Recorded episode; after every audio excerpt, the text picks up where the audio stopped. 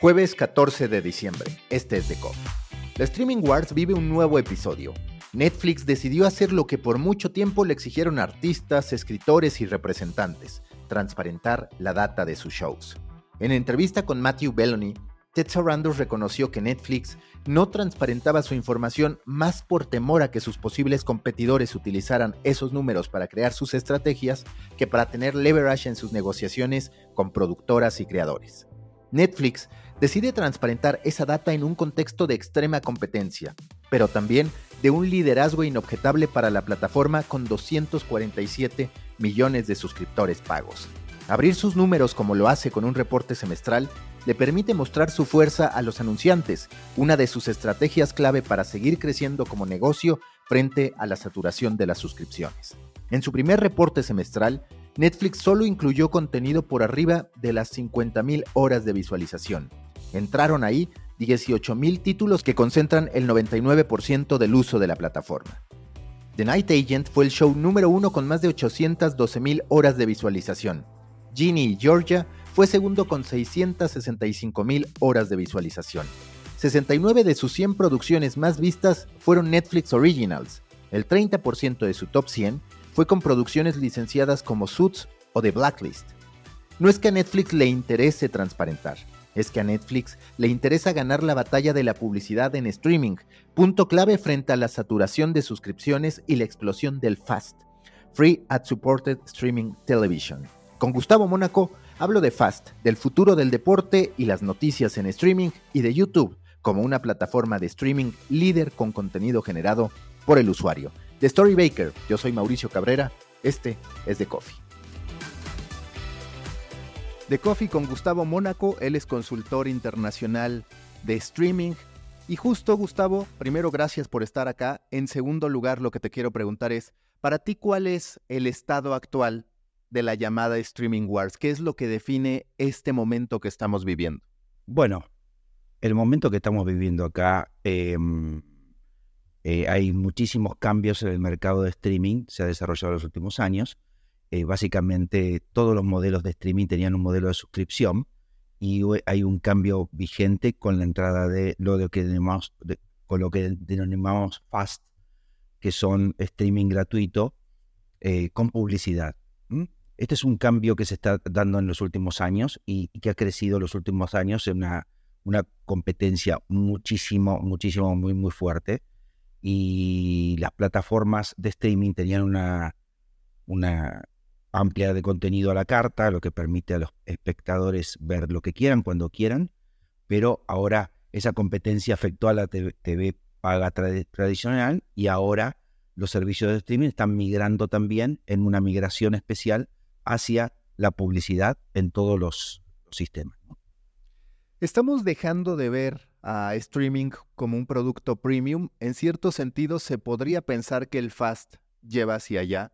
También lo digo porque, por ejemplo, una plataforma prácticamente de suscripción más allá de que hace bastante poco activó este paquete de menor costo con publicidad, pero ya no estamos viendo que las grandes producciones van directamente a streaming, particularmente en lo que tiene que ver con películas, y también es cierto que los grandes estrenos están cada vez más espaciados en distintas plataformas. Esta dinámica en la que veíamos a un Netflix estrenando cada dos meses, cada tres meses un gran hit, la realidad es que se ha ido evaporando y por el otro lado tenemos a un HBO Max endeudado que está intentando hacer recortes para satisfacer más a los inversionistas que satisfacer a la audiencia. Es decir, es un contexto en el que pareciera que sí empieza a explotarse esta oportunidad con plataformas de streaming fast o basadas en publicidad, pero al mismo tiempo parece que se nos va cayendo la idea de lo que podía ser una plataforma de streaming en términos de calidad. Exacto, los servicios de streaming se caracterizaron por una fuerte inversión de contenidos originales eh, y eh, para diferenciarse, atraer eh, suscriptores y es lo que vimos siempre. Incluso esta tendencia se, se, convirtió en la piedra angular de las estrategias del streaming de suscripción.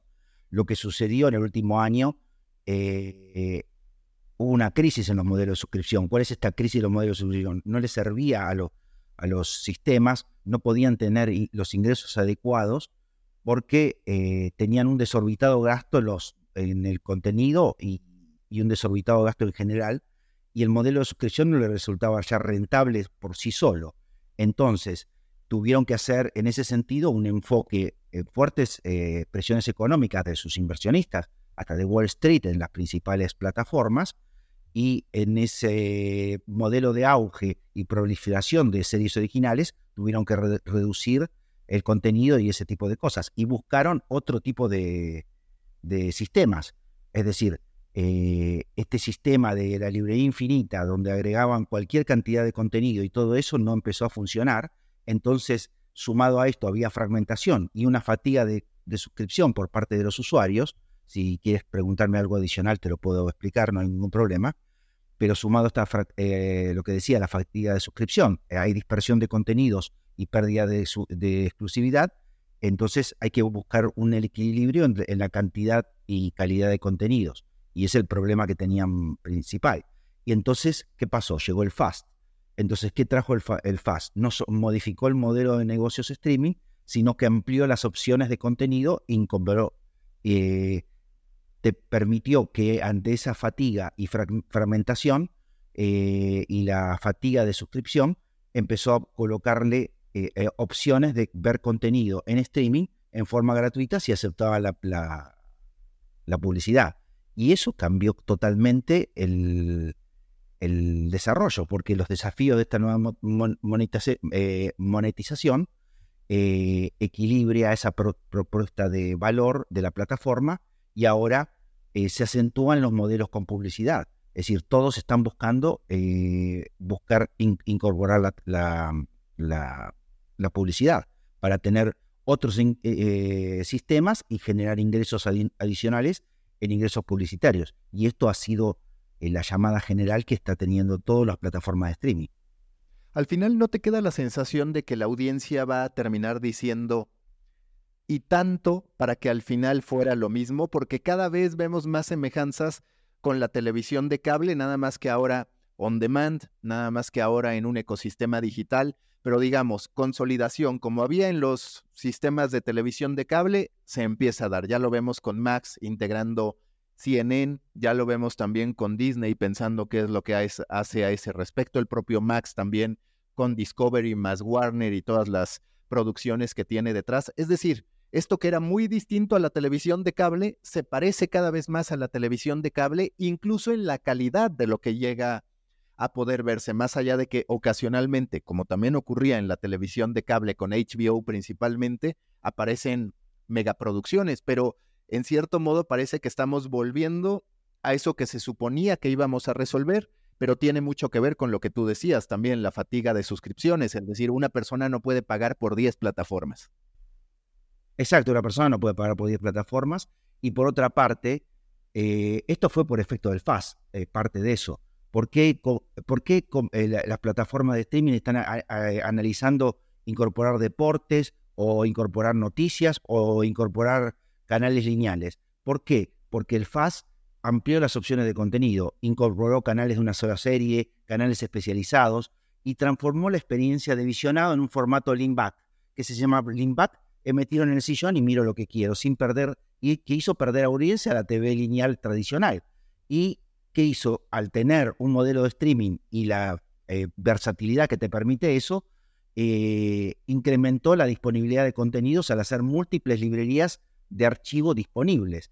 Esto hizo eh, replantear el negocio de, a, estas grandes plataformas y decir, acentuar un modelo de publicidad. Todas incorporaron un modelo de, publicidad por un lado y están viendo al ver que en los millennials y los centennials los sistemas en streaming de canales lineales les está funcionando muy bien, porque lo están viendo en el FAS, están buscando desarrollar ofertas híbridas y personalizadas en ese sentido. Un modelo como el que está eh, que mencionaste de Warner o una eh, con Warner eh, con HBO Max, con Max ahora y, Discovery, Warner Media y, Discovery y cualquier otra como Paramount o todos están analizando colocar canales en forma lineal o el mismo el mismo Disney y Star están colocando modelos de, de, ahora casi en demand, pero son canales prácticamente lineales donde te puedes ver un partido en vivo y en el momento que te conectas, ¿no? Y esto es tratar de equilibrar la monetización sin sacrificar la propuesta de valor, crear más valor y, y, y, abandonan ese, sistema hacia un modelo de, de híbrido, ¿no? Donde, donde van a tener publicidad y suscripción y, la, que, la, que el iBot, el, el, el FAST eh, con publicidad les sirve para crecer en la suscripción también. O si no, por lo menos se suscriben con un modelo publicitario. Hace rato hablabas de dos de los tópicos que más preguntas han generado en la historia de las plataformas de streaming y que ahora parecen ir encontrando respuesta, aunque con polémica por parte de la televisión de cable. Los deportes, que ya vimos todo lo que ocurrió con Charter y Disney, en este caso ESPN, que termina en un arreglo, en un arreglo podríamos también llamar híbrido, porque ahora resulta que Charter tiene algunos beneficios para sus usuarios cuando se trate de contratar Disney Plus. Y por el otro lado, la que ahora estamos viviendo de CNN anunciando que va a llevar parte de sus programas estelares a Max, pese a que los proveedores de televisión de cable dicen, oye, estás infringiendo los acuerdos que teníamos. Para ti, ¿cuál va a ser el rol de estos dos elementos que eran clave de la televisión de cable, que en algún momento se descartaron, al menos en su componente en vivo, en streaming, pero que ahora sin duda están sobre la mesa como deseo de los que ya tienen plataformas de streaming y como objeto de pelea por parte de todos los eh, productores o de todos los sistemas de televisión de cable o satelitales que dicen, es que eso es para mí, si tú me quitas este componente, particularmente el de deportes, me quedo sin mucho que aportar.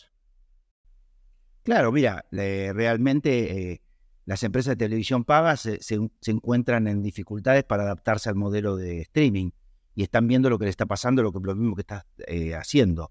Eh, una serie de, desafíos eh, significativos que no se han adaptado correctamente. los cambios de, consumo más la migración a streaming satisfacen a esa demanda. Y las empresas de TV paga tardaron en adaptarse al cambiante panorama. Y el auge de streaming, el auge de streaming donde eh, no, estimaron correctamente inicial el impacto de los servicios de streaming e incluso unos siguieron con sus modelos tradicionales, eh, eh, incluso competir de alguna manera Netflix o alguna cosa así, y no hay una adaptación a la evolución de los dispositivos o una retraso, hay mucho retraso en la implementación de estrategias efectivas para competir en este, en este mercado. Y ahora se enfrentan a esto. Mira, Disney explorando la posibilidad de colocar ESPN exclusivamente para, streaming. Y eso sería un golpe a la TV paga en forma terrible. Pero te digo, tú lo has visto en América Latina, lo que estamos viendo con Star. Star hoy tiene integrado muchísimos partidos. Yo la liga, por ejemplo, la liga inglesa de la, o la liga inglesa o los partidos de la Libertadores, hoy se ven en streaming. Y esas alternativas eh, están carcomiendo la base de la TV paga de esa televisión en directo. Y, esa incorporación del deporte al streaming que están haciendo todos, porque ves el fenómeno de Apple TV que está haciendo con la de los derechos de la MLS, las inversiones que hace Amazon en deportes en Estados Unidos, o misma la que hace Google eh, para su Google, eh, su, plataforma de Google, está compitiendo con la TV paga y le va a sacar posiblemente esas, esas oportunidades, ¿no? ¿Tú incluyes o no a YouTube en el Streaming Wars? Porque hay muchos que dicen en realidad sí están en el mismo terreno. Primero, pues porque viven en la economía de la atención como prácticamente todos. Segundo, porque de a poco ha ido incrementando su oferta de canales en vivo, ha ido incrementando también sus inversiones en derechos de transmisión, como lo hizo con la NFL. Y por el otro lado también pues tiene todo este ecosistema de contenido recomendado que es el de siempre, el que hacen sus creadores y algunos dicen la verdadera gran plataforma de streaming es YouTube. Hay otros que dicen en realidad no lo veo como parte de esta batalla y la batalla pues es entre las plataformas de streaming, podríamos decir, más tradicionales. ¿Tú qué lugar visualizas para YouTube en este tablero y qué tendrían que aprender las plataformas si es que de pronto cabe, yo qué sé, como hace YouTube o como potencialmente podría ser que este pone una serie o te pone un programa en vivo y enseguida contenido recomendado que quizás es de más baja calidad porque forma parte de su ecosistema tradicional hecho por creadores, pero que sin duda pues te puede complementar. Es decir, YouTube tiene, por ejemplo, más contenidos de análisis de Game of Thrones que lo que podría tener Max cuando hay un episodio de Game of Thrones o de The House of Dragon. Claro, eh, porque Google, porque YouTube, digamos, eh, primero es un user content eh, generado por el usuario, ¿no? Es, es, es, la generación de un usuario y eso es lo principal. Pero ellos colocaron contenido premium y contenido largo. esa posibilidad de colocar contenido largo en un modelo ABOT, en un modelo soportado por publicidad, les permitió a YouTube generar muchísimas visualizaciones y, posicionarte también. Y también una plataforma muy fuerte que está haciendo una plataforma de agregación de servicios dentro de su propia plataforma, que le va a permitir hacer una plataforma híbrida que pueda adaptar a los diversos modelos de, negocio. Y esa es la estrategia que está eh, pensando YouTube ahora para poder posicionarse en la TV paga y busca también ser un hub de distribución de contenido y con eso esa es la, incorporación del, deporte y los canales lineales también. Porque hoy, por ejemplo, un joven en Argentina, en Ciudad de México, en Santiago, en Sao Paulo, un millennial, eh, se suscribe, o en Bogotá, o donde sea, se suscribe a una plataforma, eh, se suscribe a un servicio de Internet y, a servicios de streaming en forma individual, y, si quiere mirar noticias, un canal local o una cosa así, lo mira en YouTube. Y esa combinación es la que está eh, atentando contra la televisión tradicional y la televisión tradicional tiene que reinventarse en esa sentido para abordar los retos que significa mantener a los clientes y, adaptarse a los cambiantes hábitos de consumo, ¿no? Para ti, ¿cuándo va a venir el, llamemos, apagón de la televisión tradicional, reconociendo también, a ver si coincides, que el modelo FAST es realmente el modo en que esta televisión tradicional se traslada a streaming sin necesariamente pagar tanto las consecuencias de su no adaptación, digamos, a la era inicial del streaming. Es decir, desde mi punto de vista, el formato fast le viene muy bien, por ejemplo, a Televisa cuando lanza VIX, que claramente su esquema de suscripción no alcanza grandes resultados más que cuando se presentan fenómenos como la casa de los famosos y demás, pero en términos generales queda la sensación de que están haciendo una transición sana hacia eh, el modelo de streaming por medio de Fast. Claro, mira, yo, yo creo que hay una cosa, eh, la TV paga, eh, hay países donde es más fuerte y menos fuerte. En Estados Unidos, si mira los gráficos, mira la penetración, está baja 20 puntos de penetración en dos años prácticamente. están en, en 18, 44 años, casi creo que el último estudio en, eh, en, 45% de penetración, 50% de penetración. Es decir, es la apreciación por debajo del 50% cuando un mercado que tenía el 80% de penetración.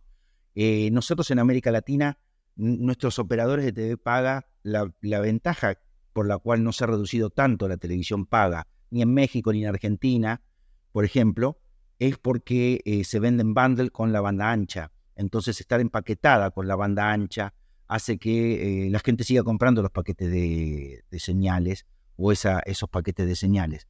Pero esto le trae problemas a todos los DHA, eh, DTH, los, servicios de satélite, y en muchísimo, Brasil han caído millones de suscriptores en los últimos tres años, la cantidad de suscriptores que ha tenido eh, Brasil por el crecimiento de esto, de, de la unión del streaming, de paquetes de streaming con la banda ancha y dejan de, de, tener canales en ese sentido, ¿no?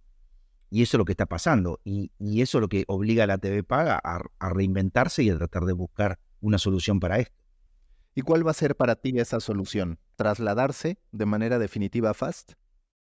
Eh, para mí sí, es eh, adoptar el streaming. Las empresas pueden integrar servicios de streaming en sus ofertas o crear una plataforma propia de streaming y un enfoque híbrido. Es decir, no solo asociarse y ser agregador de, servicios de streaming, sino asociarse con algunos paquetes combinados, eh, compartir ciertos contenidos exclusivos y crear un tier gratuito de, publicidad, incorporar un tier gratuito de Fast iAbot para generar ingresos eh, adicionales, también para salir de la red propia y expandirse. Este enfoque facilita el acceso a todos los contenidos favoritos en un solo lugar. Ellos podrían tener esa oportunidad de hacer un modelo de agregación de ese tipo de, servicios, sobre todo las más grandes, y lo pueden hacer. Em, es la integración, agregación, integración y servicios híbridos. Y también ofrecer paquetes flexibles. ¿Y esto qué es? Eh, paquetes más flexibles y rentables, como los paquetes flexibles, ir a prepagos, eh, otro, otro tipo de servicios, para elegir eh, pequeños grupos de canales, lo que reduce el costo y aumenta la satisfacción. Ahora esto, los programadores no están muy de acuerdo con hacer este tipo de servicios, pero bueno, será una lucha de buscar paquetes flexibles contra la contra los programadores que no lo quieren, no tienen la, la flexibilidad para hacer eso. Pero estos paquetes pueden incluir un tier gratuito ad supported, es decir, con publicidad, y puede armarse un bundle con banda ancha. Imagínate si tú recibes un paquete gratuito de contenido junto con tu banda ancha, le otorga un valor adicional. Y a partir de ahí, como un cross-selling, un upselling, te puedes suscribir, a servicios de, otros servicios de streaming eh, que son de suscripción, que le interese al, usuario, donde le ofrezcas un, solo lugar como un hub para, para que entre el mismo contenido, la misma experiencia, más, fácil para el, usuario en ese sentido. En tu perspectiva, ¿van a seguir existiendo estos tres modelos, digamos, el absolutamente gratuito dependiente de la publicidad, el que te lleva a tener publicidad a un costo menor, pero todavía pagando una suscripción, y el de la paga de una suscripción sin publicidad? ¿O percibes que al final solo va a quedar el modelo fast, 100% abierto, gratuito, y el modelo de suscripción? No, no, no. Cuando yo hablo de un modelo híbrido, creo que va a quedar con toda, con, los tres modelos existentes. Los modelos fast puros, los modelos de suscripción con publicidad, con ad support, un ad support como tiene hoy Netflix en Estados Unidos o en México, eh, o tiene Disney, eh, un paquete de menor costo con publicidad y un paquete completamente eh, de suscripción sin tier de sin publicidad y, analizar esa, posibilidad. Pero fíjate, por ejemplo, lo que está explorando Disney con, con la aplicación unificada de Hulu en, en Estados Unidos no solo busca mejorar la experiencia, sino aumentar las oportunidades para anunciantes y prácticamente reemplazar a la TV paga como opción con su modelo con Hulu, ¿no? Donde ocupa televisión lineal, eh, streaming y modelos de suscripción y modelos híbridos en un tier de publicidad y eso lo tiene todo Hulu.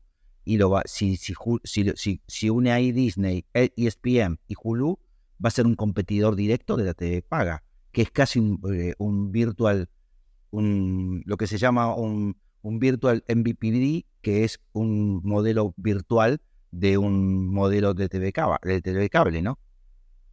A la larga, para ti, ¿qué rol van a jugar las grandes tecnológicas? Sí, me refiero obviamente a Apple TV, que tiene cualquier cantidad de dinero para estar experimentando como lo está haciendo, al propio Amazon, que si bien muchas veces no es tan reconocido por la calidad de su programación, sí es gracias a los otros servicios que ofrece el servicio de streaming más grande en Estados Unidos e incluso en Latinoamérica. A mí me resultó bastante atractivo este primer aterrizaje, esta primera ejecución de mercado libre, atreviéndose a tener algo de parrilla de contenidos, a ofrecer también beneficios a sus socios conforme más recurrentes sean dentro de la plataforma para poder suscribirse a plataformas de terceros que son de paga ¿Cuál es tu perspectiva sobre eso? Primero sobre el rol de estas dos grandes plataformas, en lo particular eh, Apple y Amazon, y luego hablando de Latinoamérica, lo que está haciendo Mercado Libre. Bueno, mira, eh, Apple en general eh, desarrolló su modelo basado en un device oriented.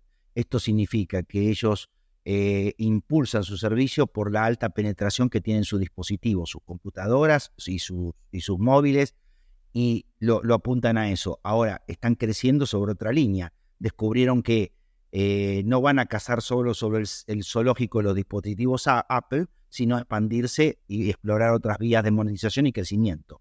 Esta es la estrategia de Apple, que por otra parte Apple también se orientó a reemplazar en la producción de calidad aquellas eh, producciones de alta calidad que eh, Discovery por problema de costo decidió no hacer más en HBO.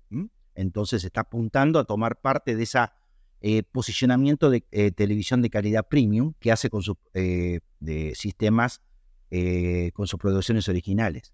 En el caso diferente de, de Amazon, Amazon tiene una estrategia de tener el contenido, primero era un modelo de lealtad propia para los usuarios Prime, para su tienda, y ahora lo está pensando en un modelo prácticamente de televisión independiente, donde incluso en, enero del 24 del próximo año tenemos, vamos a tener un modelo Fast eh, Ad Supported, donde también lanzó un servicio Fast completo con Freebie, es decir, modelos completamente híbridos de suscripción unidos también a los beneficios que te da comprar en Amazon, porque ellos, su principal negocio y su, y su, su, vaca lechera sigue siendo, por supuesto, el e-commerce, eh, van a apuntar siempre a eso, van a apuntar a ese modelo. Pero ahora están incorporando publicidad en forma masiva, van a incorporar publicidad en forma masiva, que la puedes ver en México, la puedes ver en Estados Unidos, eh, ellos desarrollan un fuerte eh,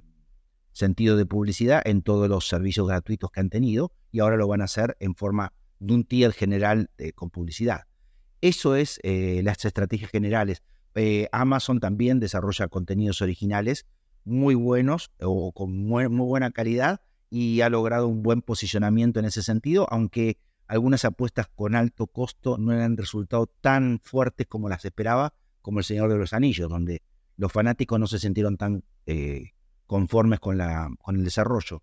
Pero bueno, eh, más allá de esos tropiezos en cierta parte original, desarrolla algunos contenidos eh, originales que tienen muchísimo éxito, incluso que van con, con otro posicionamiento general que, que, le cambia, que cambia frente a otras plataformas. Y si te quieres, te explico el, el modelo de Mercado Libre, que es tal vez más diferente o, parecido al de Amazon, bastante parecido al de Amazon, Mercado Libre nació siempre con ese modelo de lealtad de tiers, donde según el nivel que lograbas en Mercado Libre, en plan de loyalty, recibías beneficios. Y los servicios de streaming estaban unidos a esos tiers. A mí me tocó lanzar servicios de streaming con, con tiers con Mercado Libre en mi, en mi experiencia y eh, siempre te da un descuento en relación a tu precio. Si tú pagas 100 pesos, em, eh, sabes que si eres un tier 1, pagas 100 pesos. Si eres un tier 2, pagas 90, 90 pesos. Si eres un tier 3, pagas eh, menos pesos, 70 pesos. Y si eres un tier 6, te lo dan a lo mejor incluido, como da algunos servicios incluidos hoy en su tier 6 de, Disney y Star Plus. Y está dando incluso un mes gratis, un año gratis de, una aplicación de streaming musical eh, que se llama Deezer, donde la está dando en México y en, y en Brasil. Em, esa es la estrategia inicial de ellos. Ahora ellos descubrieron cómo generar más engagement, cómo, cómo apuntar a ser un Amazon Prime o cómo tratar de ser un Amazon Prime parecido y están apuntando con ese Meli Plus para tratar de ser un Amazon Prime parecido. Y en ese sentido decidieron armarlo en un modelo AWOD, un modelo completamente gratuito, con publicidad, porque son un, fuerte, un fuerte desarrollo de publicidad, original, de publicidad que tienen ellos en toda su aplicación y, esa publicidad linkearla con su modelo de pago y su modelo de e-commerce, le da a Mercado Libre una oportunidad adicional para generar mayor engagement, gente visitando, más usuarios eh, eh, permanentemente unidos y un cross-selling y un upselling eh, permanente a nivel publicitario. Hasta ahora muchas veces se considera que el gran ganador de esta streaming wars es Netflix. Primero porque logró arraigarse como el equivalente a streaming. Segundo porque pese a que ahorita no está lanzando grandes producciones, se sigue percibiendo como la más sólida. Sin embargo, cada vez es más recurrente encontrarse a gente que dice, yo estoy pasando más tiempo viendo Apple TV Plus o viendo otras plataformas. ¿Te parece que a la larga Netflix iba a tener una problemática de este tipo de decir, ya se puso al nivel de muchas otras plataformas de streaming y solamente está dependiendo pues de la familiaridad que se tiene con la plataforma, pero que de a poco algunos empiezan a irse. Bueno, pero imagínate, Netflix hace cinco años no tenía prácticamente competidores que le competían directo tan fuertemente.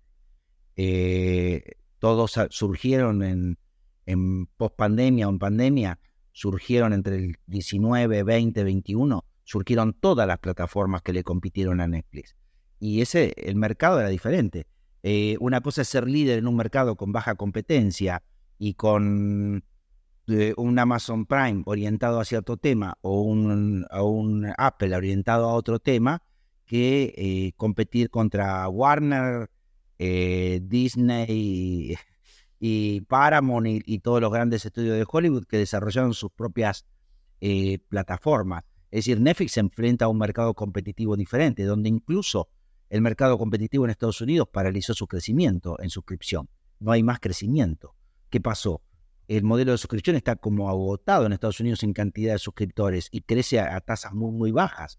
Eh, crece globalmente. Entonces buscaron la expansión global y en ese sentido han hecho un excelente trabajo en buscar la expansión global y la expansión global de contenidos y el desarrollo de contenidos originales propios, porque ellos no tenían alternativa frente al bloqueo que le estaban dando las grandes mayors de Hollywood en relación a desarrollar contenido, a, brindarle contenido. Y ellos decidieron, bueno, si no me brindan contenido, lo desarrollo yo.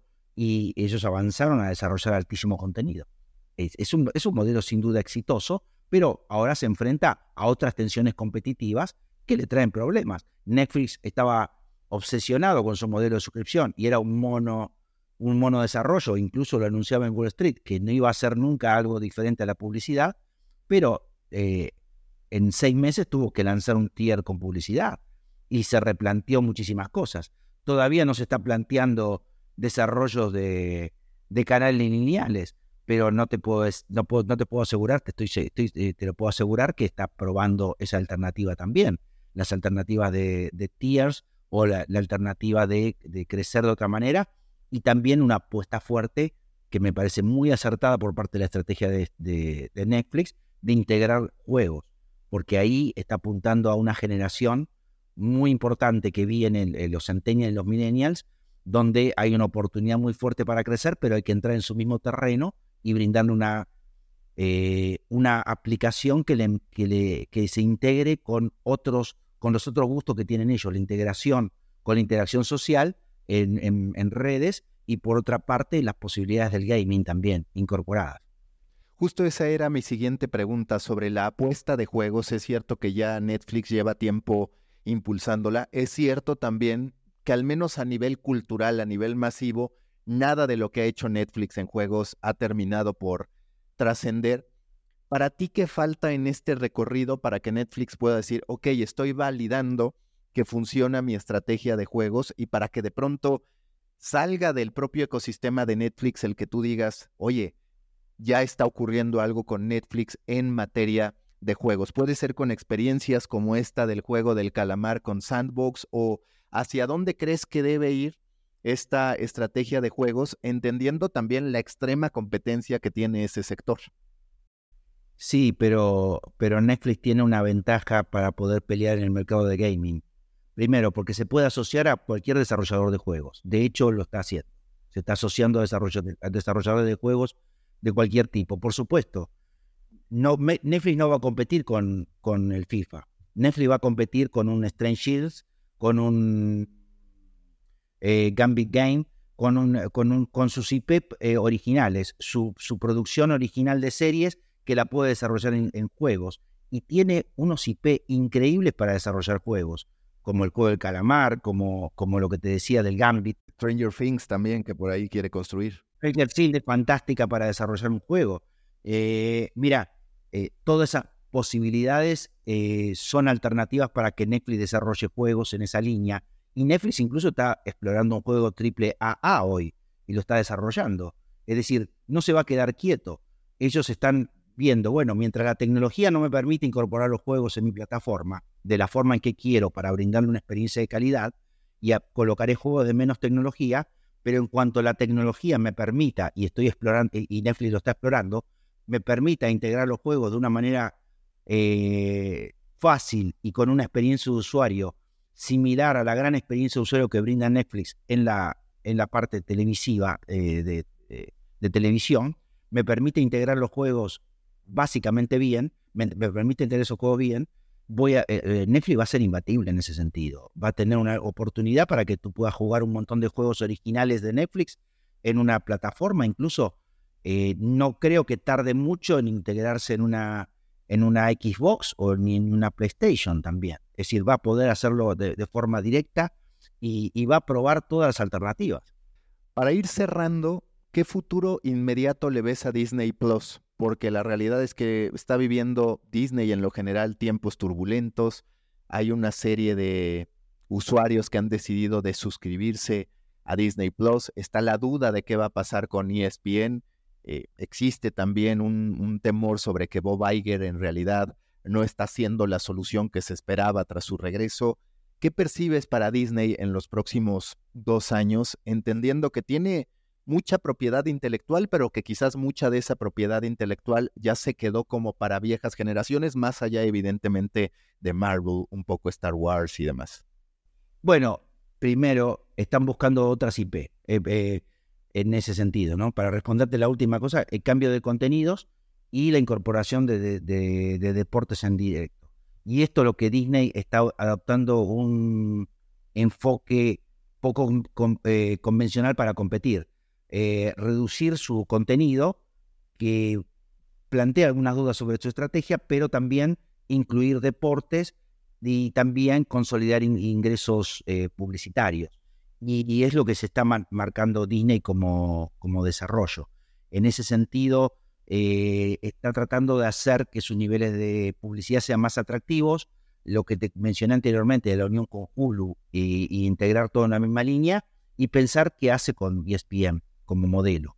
Es decir, porque a medida que evoluciona el sector, los problemas son es decir, ¿cómo equilibras las preferencias de consumidores, la generación de ingresos y la búsqueda de rentabilidad con el contenido?